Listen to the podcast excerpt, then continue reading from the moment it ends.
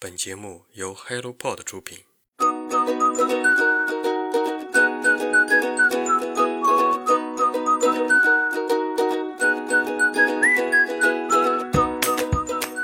嗯，大家好，很高兴上周晨间书市推荐《小说家的假期》这本书给大家。我是名师的编辑陈希颖，也是这本书的策划编辑。这本书是我们策划这套三岛由纪夫非虚构系列的其中一本。呃，今年是三岛由纪夫的公版年份，很多作品都有了再版，但多数都是三岛的小说。这在阅读三岛的小说之余，他的非虚构作品也是一个非常重要的关联阅读，是了解三岛奇人奇事不可或缺的文本。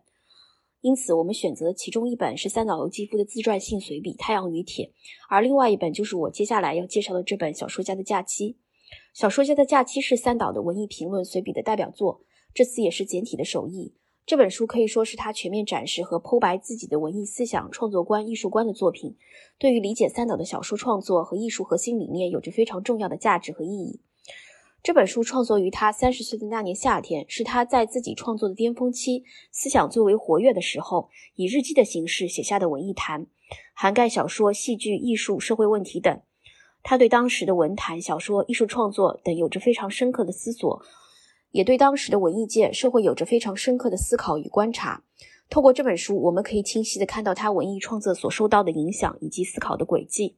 三岛也是在其中保留了他非常犀利且幽默的文风，以及非常深刻和流畅如哲思般的行文，配合这本书出色的译笔，是一部非常优秀好读的文艺评论集。最后，希望大家能喜欢这本书，也欢迎大家收听晨间书事。今后明世与晨间书事会继续为大家提供优秀的作品和新书资讯。祝大家国庆节快乐！